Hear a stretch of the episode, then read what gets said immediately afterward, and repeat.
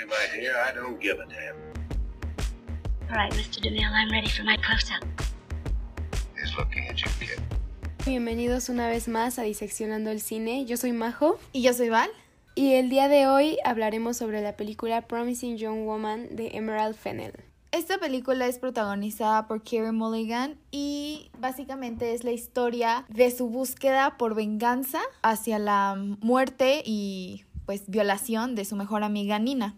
La trama de esta película va un poco de una mujer que es como una cazadora de hombres, por así decirlo. Finge emborracharse y, espera hasta que un hombre con su faceta de ay, soy bueno y la estoy ayudando, corra en su ayuda y la lleve a casa, pero pues en realidad es para abusar de ella. Y les da una lección. Ya un poco más avanzada la película, cabemos en la cuenta que esto inició por la violación de su amiga Nina y por su posterior suicidio casi engendra de cierta forma este dolor o este luto que lleva a alguna víctima de violación que hace que no puedan continuar con su vida, ¿no? Que se salga de la carrera, que tenga un trabajo que no le permita tener una independencia económica probablemente, que siga viviendo en casa de sus papás, que haya perdido contacto con todos sus amigos, amigas. De cierta forma casi abraza este comportamiento tras la violación. Su propósito es irse vengando uno a uno de todos y todas las culpables de la violación de Nina durante y post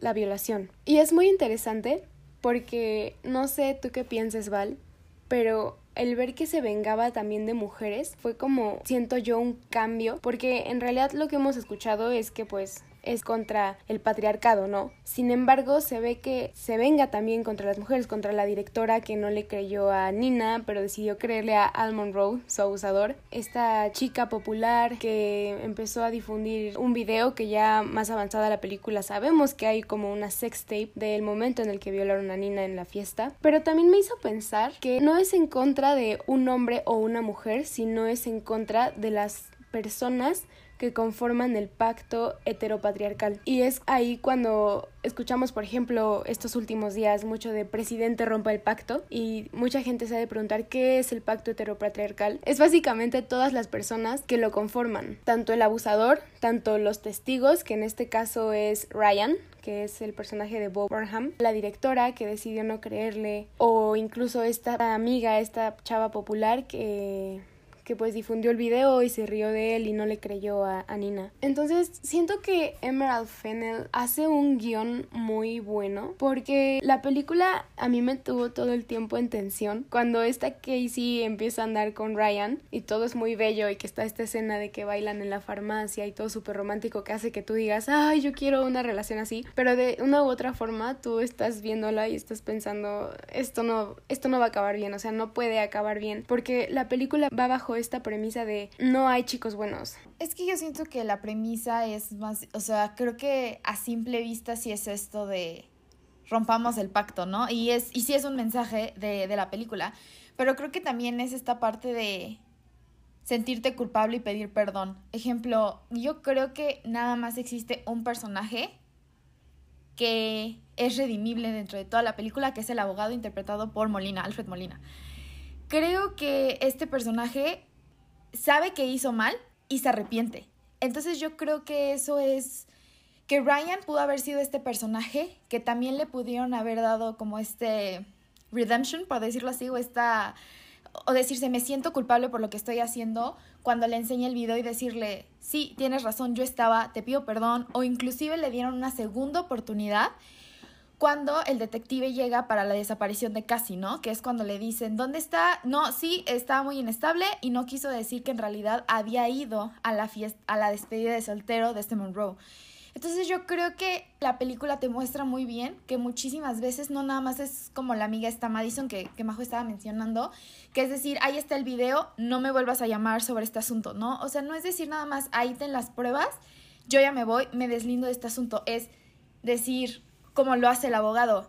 Soy culpable y lo que venga a pasar, porque fue qué tan sincera fue su disculpa que acabando esa escena cuando estamos viendo que podría un hombre pasar a golpear a al abogado, no lo termina haciendo, casi le termina diciendo que no, que no es necesario, porque vio que se arrepintió y yo creo que esta fue una escena, creo que esta fue la escena que a mí en lo particular me marcó de la película porque todos los personajes, incluyendo la protagonista, tienen problemas, o sea, en realidad son personas y todas las personas cometen errores. El punto es decir, la cagué, ¿Qué puedo hacer para mejorar esta situación?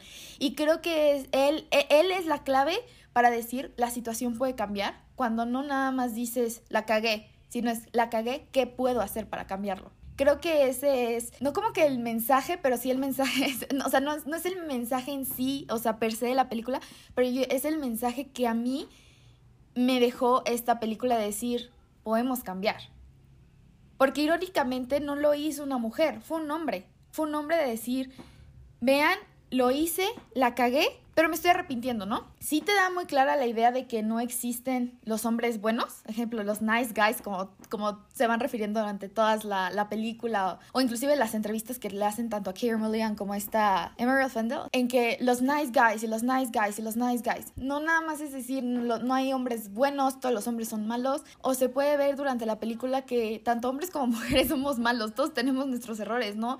Ejemplo, el, personaje que así puedes sentirte empático porque, pues a final del día, como mujer, lo sientes, ¿no? O sea, tú no te imaginas que a una de tus amigas les pueda pasar una situación así, ¿no? Pero lo que hace el hecho de que como su vida que la llevó una venganza y a decir, no me voy a mover, no me voy a superar como persona y como dice Majo, estar eh, eh, traumada en un trabajo que no, que, no la ayuda a ser eh, económicamente independiente, que sigue viviendo en casa de sus papás y que no la deja como superarse a ella como persona por este sentimiento de culpabilidad, lo entiendo, pero creo que en la situación no debería ser, no debería, no sé si si tú me comprendas, Majo, o es este sentimiento encontrado de que me siento empática por ella, pero al mismo tiempo no puedo sentirme totalmente bien de lo que está haciendo porque creo que entiendo que se puso en peligro y lo vemos al final de la película.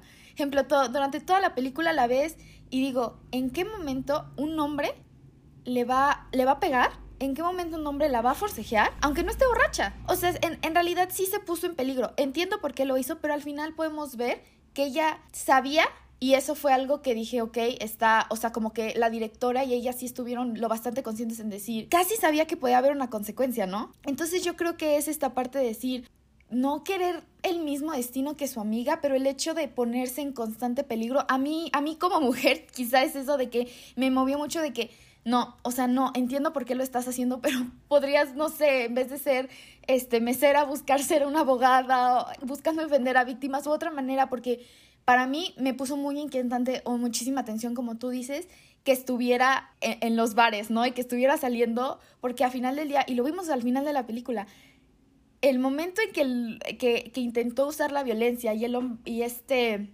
este Monroe se le voltea pues la matan. O sea, sí hay una diferencia física muy importante en cuanto a un hombre violento y a un hombre que nada más estuvo en shock porque no estuviera, porque era este nice guy, ¿no? Y Almond Rose sí era este nice guy porque siento que es la representación perfecta de que muchas veces nosotros como personas que conocemos chance, bueno, yo no conozco a nadie, pero podríamos o estamos o no, bueno, ni siquiera sé, ¿no? O sea, o podríamos conocer una persona que es un violador, en el, como el caso de, de Monroe, ¿cuál sería nuestro shock, no? Creo que me hizo pensar muchísimo la película en decir qué tanto conozco a mis amigos, qué tanto no conozco a mis amigos, qué tanto me puedo poner en riesgo, qué tanto no me puedo poner en riesgo. Y yo creo que la intención de la película es esa, porque vi las entrevistas de, de la directora, de Carrie, y es este punto de poner una mujer real en una perspectiva real. ¿Qué haría una mujer para buscar venganza desde un punto de vista realista? Y creo que fue tan realista que por eso yo creo que tuve estos sentimientos encontrados de que, amiga, te estás poniendo en peligro. O sea, justo lo que no querías que le pasara a tu amiga, lo estás, como que lo estás buscando tú. No, no sé si me explico. Y yo creo que por esto mi dualidad entre las acciones que hace casi decir, siento empatía porque no me imagino lo que sería perder a mi mejor amiga en una situación así, pero al mismo tiempo yo como persona viéndome chance reflejada en casi el hecho de decir yo correría de eso, o sea, no me pondría en una situación de riesgo tan fuerte. Entonces, creo que hacen, y lo que dice Majo, es un excelente guion porque te hace tener este...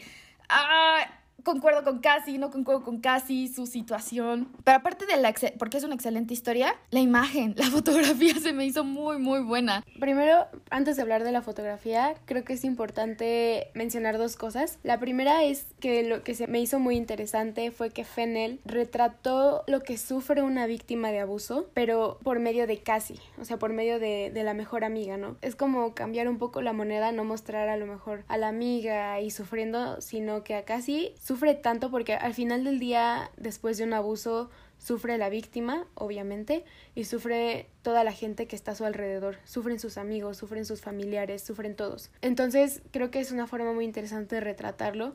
Y la segunda, creo que el feminismo está mutando. El feminismo tiene cuatro olas. La primera fue desde básicamente cuando empezó la Revolución Francesa, cuando, cuando las mujeres este, declaran los derechos de las mujeres y de la ciudadana. El segundo fue el sufragismo de las mujeres. El tercero fue al final de la Guerra Fría. Y estamos viviendo la cuarta ola, que es la era de la digitalización.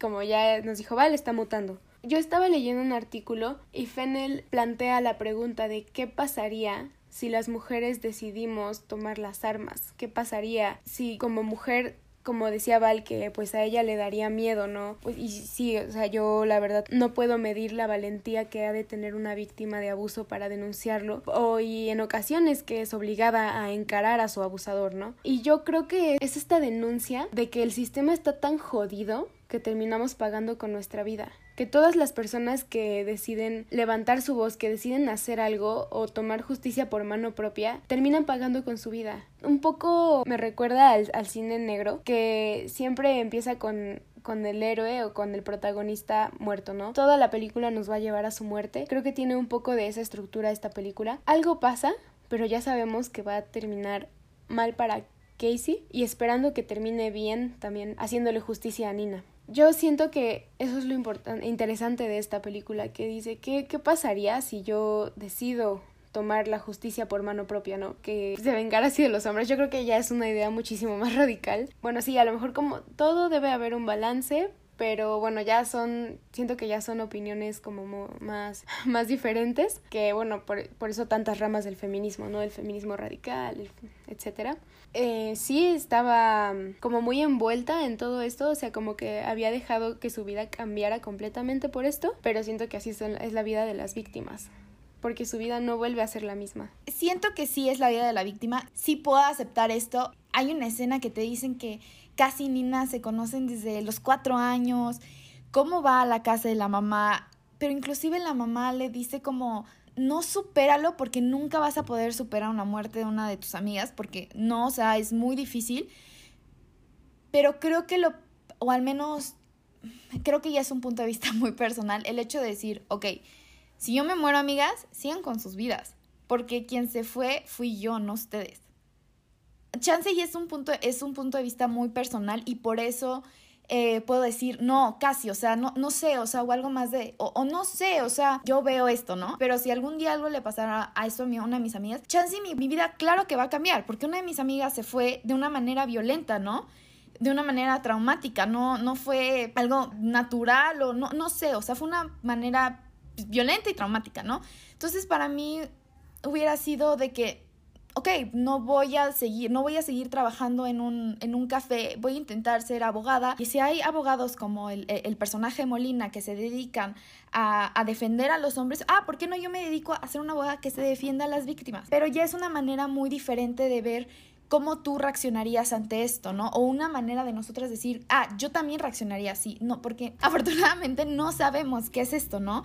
Creo que sí es una hipótesis de qué harían las mujeres si, si tomáramos armas. Y creo que los símbolos que te va dando la directora de decir, en, cuando encuentras su primer víctima, que es el, el, el personaje de Adam Brody, que le empiezas a ver algo rojo en las piernas y de repente en el antebrazo y de repente ves que está comiendo hot dog, es como de, te da la sensación de que los está asesinando, pero nada más les está diciendo, no eres lo que tú crees que eres. Y vi una entrevista con la directora que decía, para mí sería más traumático que alguien tocara mi puerta y me dijera, tú te crees una buena persona, pero en realidad no eres una buena persona por esto, esto y esto, y que me lo demostrara a que me diera un puñetazo en la cara. Porque los que se van a quedar como idiotas son ellos, porque me pegaron. Entonces siento que es esta dualidad de decir cuando en realidad choqueó a los hombres fue cuando les demostró como que su verdadera naturaleza y no cuando lo hizo con violencia. Porque pues eh, creo que eso es algo súper cierto.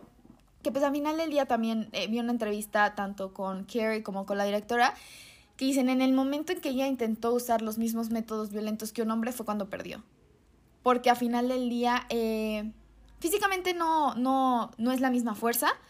Este, creo que al final de la película lo hicieron bien en este punto de que no volvemos a ver sus caras después de dos minutos y medio y que de hecho dicen que es lo que se tarda una persona en realmente asfixiar, este, que por eso lo dejaron así para que vieras en realidad cuánto te tardas en asfixiar a una mujer. No es, no te toma el gran tiempo, pero en pantalla se me hizo larguísimo, ¿no? O sea, ¿cuántos son dos minutos y medio de tu vida? Nada. Es algo tan largo y tan lamentable dentro de la película, pero demuestra esta parte de que, o el error de casi, de eh, traumático de decir, pues perdió cuando intentó jugarlo, ¿no? O sea, perdió porque al final del día sí existen, o es que no sé si existan o no, pero al final del día perdió en su juego. Ella era buena, como decirlo, o sea, por decirlo así, era buena en su juego, ¿no? En decirle, ve cómo no eres un nice guy, ¿no? Y, y se fue. Pero el momento en que empezó a hacer como ellos de drogándolos, inclusive con las botellas, que inclusive dice, tu amigo Joe era muy bueno, o sea, o sea todo esto y se metió en su juego fue cuando perdió. Entonces yo creo, o al menos esto es mi parecer, si nos metemos en, su juego vamos a perder. Creo que también ahí sería algo rescatable de decir, no hay que meternos en su juego, hay que ser más inteligentes con ellos. Porque cuántas personas casi no, cuántas personas, porque literalmente vimos su libreta, cuántas personas no se llevaron, pues no el susto de su vida, pero al menos sí un, un golpe de realidad con lo que hizo ella, ¿no? Y cuando lo hizo con sus métodos, a final del día, pues quien perdió fue ella. Y creo que si nosotras hacemos lo mismo ya en la vida real, vamos a terminar pues, perdiendo, ¿no? Tenemos que encontrar nuestras herramientas porque no somos iguales a ellos.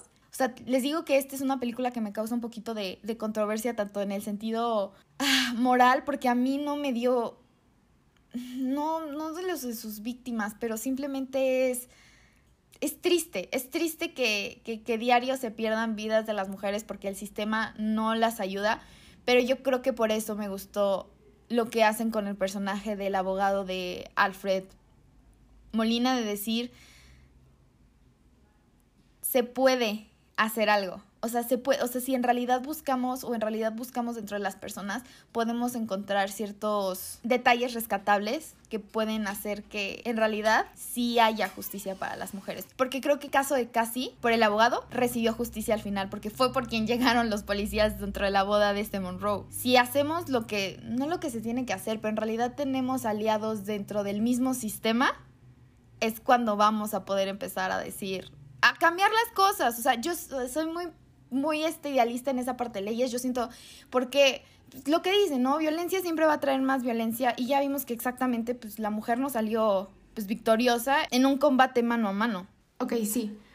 Eh, yo creo que ella se precipitó ya al final con Al Monroe, pero en la misma película nosotros vemos cómo hizo todo el procedimiento, o sea, cómo hubo una denuncia, una denuncia con la directora, con las autoridades, por eso hubo un abogado de por medio y no le creyeron. Nadie le creyó a Nina, todos le creyeron a, Al Monroe y es bajo, bajo este pensamiento de, ay, es que estabas muy borracha, es que te estuviste exponiendo muchísimo, ¿por qué vas de fiesta? ¿Por qué te pones borracha? ¿Por qué no te acuerdas? ¿Por qué? ¿Por qué? ¿Por qué? Y creo que eso es lo que evidencia lo jodido que está el sistema y es esta propuesta de, de, hacer justicia por sus propias manos. Que a lo mejor sí no está bien, como tú dices, o sea, violencia hace más violencia, pero las mujeres llevan mucho tiempo aguantando esto. O sea, es una situación muy delicada y que por lo mismo tiene muchísimas aristas. Yo, al no haber sufrido de alguna violación en toda mi vida, no puedo hablarte y decir está bien o está mal lo que decide hacer Casey. Pero ese es el punto, o sea, como tú dices, yo siento que es un tema tan complicado que vienen muchas aristas. Yo cuando la vi por primera vez pude decir, está bien, está bien, o sea, creo que caliente, por decirlo así, dices, está bien lo que están haciendo. Está bien que ya las mujeres tomamos justicia por nuestra propia mano, vamos a, a, ir y ponernos en todos los bares y vamos a hacer lo que ella hace. Porque en realidad lo que ella hace no es nada violento. O sea, en realidad creo que yo hasta donde digo, casi caíste en su juego fue hasta la despedida de soltero. Hasta la despedida de soltero yo digo, ahí fue donde perdió. Y ahí, porque siento, ejemplo, dices, drogarlos, ¿no? Justo lo que hizo este, este Joe con... ¿Qué te dice, no? O sea, no, no, no sabes bien si drogó a Nina, pero sabes que drogó a demás mujeres, el amigo. Y luego cuando llega que él le dice que nunca la habíamos visto en sí con un arma hasta que saca... Pues el bisturí es un bisturí, un instrumento médico a final del día, pero a final del día lo quiere usar para marcarle el nombre de Nina, ¿no? Entonces, por eso digo, es en ese momento donde ella pierde, en donde la violencia, no, creo que ahí te lo demuestra bien, de que no la llevó a nada. La, había tenido muchísimo éxito en cómo había hecho lo, lo primero, cómo lo hace con su amiga Madison, cómo lo intenta hacer con este, el abogado, pero al final del día el abogado dice, yo estoy aquí para, como para responderte, ¿no? O sea, yo estoy aquí para decir, sí, y es lo que había hecho, la cagué. Y creo que, creo que es lo más importante de la película, porque nadie más, más que él lo hizo. Y, ese y si te fijas, fue el único personaje que en realidad casi perdonó y confió para que le dejara el teléfono y dejó para que en caso de que ella desapareciera, este, denunciara. Porque al final del día creo que era su... el momento como idóneo de él de decir, no voy más a defender a personas como Al Monroe y voy a defender a personas como Cassie. Y creo que eso es lo que a mí me dejó esta película. No, no me dejó un mensaje de sí, vamos a tomar la justicia por nuestras propias manos, sino decir, cuando veas que te equivocaste en algún, en, en, algún tema, no nada más este, de género, en algún tema racista, en algún tema clasista, es decir, la cagué, ¿qué puedo hacer para mejorar la situación? ¿No? Y creo que es, por eso les digo que esa que esa, esa escena y la escena de que le llega el teléfono me conmovió a mí mucho, porque es esta parte de decir, con que una persona te quiera ayudar, puede ser la diferencia entre el caso Nina y el caso Cassie. En el caso Nina se dejó, se refundió, Al Monroe no pagó por lo que hizo, y el caso, el caso para decir, alguien te ayudó dentro del sistema y se me hace muy curioso que esta, la directora haya elegido a un hombre y no a una mujer, porque entonces lo que nos está poniendo es de que no, no existen los nice guys, existen las personas que saben que se equivocaron e intentan arreglarlo. Porque inclusive casi en su lucha para vengar a su amiga, pues a final del día se está lastimando a ella, ¿no? O sea, sí es algo que es recurrente en que se está lastimando ella, que no puede superarse a un nivel personal y sobre todo, y ni siquiera a un nivel económico, no, dejen eso a un nivel personal, o sea, ¿cuánto puede realmente una persona estar bien consigo misma, con su persona, con lo que puede ser su vida si no ha dejado que, no estoy diciendo que los eventos traumáticos no te, que los olvides y listo, no, siempre van a estar, por eso son eventos traumáticos y siempre los vas a tener en ti, pero también es decir, ¿qué vas a hacer con eso? ¿Cómo puedes ayudar? ¿no? Para mí es, siento que es esa parte, ¿no? Eh, volviendo a la escena, les digo que esa escena se me hizo bastante eh, interesante. Estaba leyendo para, para el programa la simbología que hay dentro de esa escena o la simbología religiosa que le ponen a, dentro de toda la película. Entonces estaban comparando la escena del vestido azul que representa pureza, ¿no? Y pusieron dentro de este reportaje, no me acuerdo si fue de Vanity Fair o de Hollywood Reporter, la verdad, pero le pusieron la imagen de...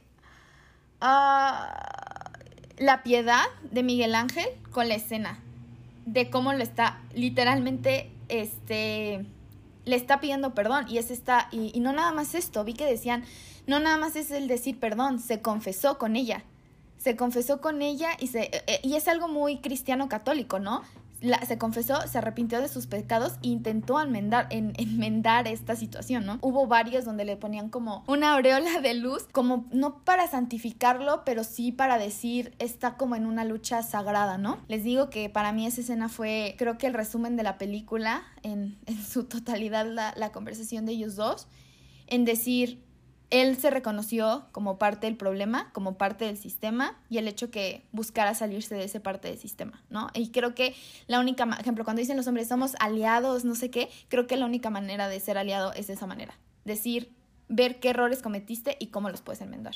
Al final del día, romper el pacto heteropatriarcal. Exacto. Reconoce que eres parte del problema y ya salgo. Y bueno, ahora sí hablemos de la fotografía que estuvo a cargo de Benjamin Cracon. La verdad es que, pues, mm, estaba viendo que la intención de Fennel era hacer una película que estéticamente se viera muy comercial y se escuchara muy comercial, por eso tantas canciones de la cultura pop actual, pero que transmitiera un mensaje muy fuerte que fuera una película que a la gente no le diera flojera ver y volver a ver y volver a ver y volver a ver. Entonces creo que esta fotografía es mucho, mucho de lo que se está manejando hoy en día, o sea, tipo la fotografía de La La Land como para tener referencias, eh, usando estas gelatinas neón que son rosas, azules, este, iluminaciones como muy un poquito saturadas o, desaturadas, o sea, muy en ocasiones monocromáticas, muy combinaditas a la Wes Anderson, no sé. Yo creo que es eso, o sea, siento que, que la fotografía es muy bonita, no es algo trascendental, pero sí está hecha como en función a, a, que la película sea más comercial y más digerible para los demás, para los espectadores. Justo lo que me estabas diciendo, inclusive el vestuario de Cassie, ¿no? O sea, es muy bonito. Por lo regular, este, personas, pues como dicen, ¿no? Traumadas, eh, víctimas, este, abuso, por lo regular tienden a, a no, o dicen, tienden o, se ha visto que tienden a cubrirse mucho y no es el caso de Cassie. Inclusive siento que refleja cierta, no inmadurez, pero como que me recordó a una niña, con los moñitos, o sea, los moñitos, las uñas de colores, este, los vestidos como floreados, muy pastel, creo que también demuestran hasta cierto punto su inocencia, no, no, no inocencia, pero no, más bien la inocencia que ella quiere ganar porque la perdió. O sea, como que decir, eh, eh, me quiero también mantener como su niñez con esta, esta Nina, creo que jugaron muy bien y todos los personajes tienen, eh, ejemplo, el personaje de Ryan también lo visten muy bien, muy, este, muy, ah, como que adecuado. Este, la música, todo, ¿no? O sea, tú, tú, pensarías, tú pensarías que por fotos y nada más pensarías que sí estás viendo como un rom-com, por decirlo así este, un rom-com, este, la música, ¿no? Y hay momentos en que sí la sientes como un rom-com, este, cuando están en la farmacia, por ejemplo, cuando están bailando la canción de Paris Hilton, ¿no? Tú sí la sientes como un rom-com. Ejemplo, yo pensaba que Ryan iba a ser como que el único nice guy, como decirlo, de que va a cumplir una función de decir no todos los hombres son malos, vean, pero aguas, o sea, ¿sabes? O sea, no todos son malos, pero te tienes que estar fijando. Yo pensé que iba a cumplir esa función. La verdad a mí sí me sorprendió porque yo no pensé que iba a ser de las personas que, que estuvieron dentro de, pues, de la violación de Nina, ¿no? Pensé que, que iba a servir como que esta parte de por qué sigue siendo, y que el conflicto iba a ser por qué sigue siendo sus amigos si sabes lo que hicieron. Pensé, yo la verdad pensé que ese iba a ser el conflicto, no que él hubiera sido parte, porque pues a final de cuentas es un, es un, por decirlo así, un, un jugador pasivo que pues termina siendo aliado de los, de los, pues de los violadores, ¿no? Y tan es así que no le miente a los detectives, ¿no? Porque él tuvo que haber dicho en dónde estaba Casi. Entonces, de, le dieron la oportunidad con el detective de volverlo a redimir, de lo como lo hicieron con el abogado, de decir en dónde estaba ella. Y yo esperaba que en ese momento él dijera, está aquí, y fue cuando tú definitivamente dices, el güey pues, no rompió el pacto, lo sigue defendiendo, siguen siendo sus amigos, siguen siendo sus compañeros. Y no es algo de preservación de su carrera, porque pues a final del día no lo fue. Si no la defendió sabiendo que estaba en una cabaña en la nada con personas que ya habían violado a una persona. Y nada más tenías ese caso tú no sabes cuántos casos más pudieron haber tenido Joe y este Monroe, ¿no? Y que él sabía, y el hecho que ni siquiera se haya presentado porque sabía que algo iba a pasar, entonces es como de no, definitivamente no eres el nice guy y no te puedes hacer pasar por esto, ¿no? Y justo estaba viendo una entrevista con la directora que decía que ella buscó que todos sus personajes, como este Adam Brody, que los tienes asociados a personajes muy amigables, por decirlo así, fueran este tipo de personajes. Querían que tú al ver, o sea, y, y es un hecho, ¿no? Yo cuando vi al personaje de Adam Brody dije, ¡ah! el de OC o el de Shazam, este, todo esto, ¿no? A mí o sea, por la visión que tengo él de sus otros personajes, yo pienso como él, como, ah, un nice guy, va a ser bueno, es el único respetuoso, vean, está, él entiende, no sé qué, y cuando lo ves dices, ay, esta porquería, que es lo peor, ¿no? Que los peor los que son doble cara, ¿no? Que sean los, los otros dos babosos ahí en el bar, como que desde el principio tuvieron la intención. Entonces siento que, que, que fue un buen como casting o una buena estrategia de la directora de decir quiero como a personas que ya tengan como que su imagen dentro de nice guys para que ya el público los relacione con.